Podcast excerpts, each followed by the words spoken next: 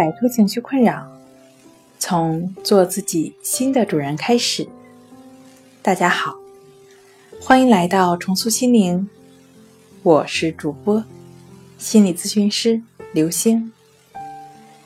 今天要分享的作品是强迫症状哪个最严重，影响最大？想要了解我们更多、更丰富的作品。可以关注我们的微信公众账号“重塑心灵心理康复中心”。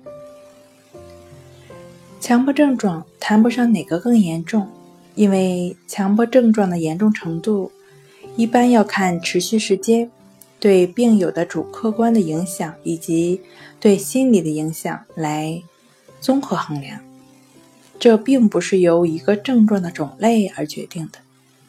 那相对而言的话呢，强迫臆想对病友的影响可能会更大，因为这个症状呢，给病友造成弄假成真的感觉，让病友感到很恐慌。再有就是和性有相关的一类强迫症状，容易让病友感觉到羞耻感，也会产生比较大的影响。那另外呢，还会有强迫缓慢。因为动作慢而对现实生活干扰多，影响也比较大。好了，今天就跟大家分享到这儿。这里是我们的重塑心灵。